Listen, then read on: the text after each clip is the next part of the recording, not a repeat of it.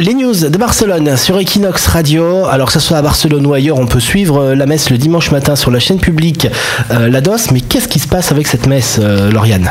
Eh ben écoute, euh, je vais te dire un chiffre assez impressionnant, un million. Un million, c'est le nombre de téléspectateurs espagnols qui été réunis devant l'émission religieuse de Jour du Seigneur dimanche dernier. Alors il faut savoir que la messe disponible sur la 2 tous les dimanches a fait l'objet d'une grande polémique.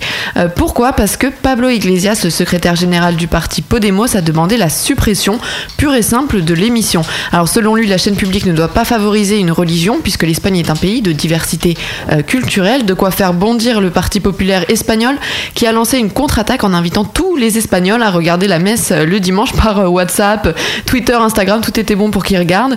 Euh, une proposition qui a également provoqué la colère du journaliste de la COPE Carlos Herrera qui a expliqué que cette émission permettait aux gens qui ne peuvent pas sortir de chez eux d'assister à la messe et que de toute façon à cette heure-ci les militants de Podemos étaient encore saouls de la veille. Bon, c'est ils, fait. ils étaient sous à la bière chaude, pour être précis, il a dit. Ouais, la bière est encore chaude de la veille. De la veille du samedi soir, Voilà. ouais. Donc ce débat aura au moins abouti à une chose, créer un record d'audience pour la chaîne.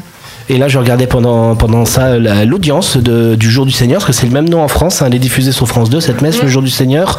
Euh, J'ai pas les chiffres exacts d'audience, mais 78% des téléspectateurs ont plus, de 50, de- ont plus de 65 ans, et les deux tiers sont des femmes. Ah si, j'ai le chiffre, 420 000 téléspectateurs. Ouais. Combien ça a fait en Un Espagne million.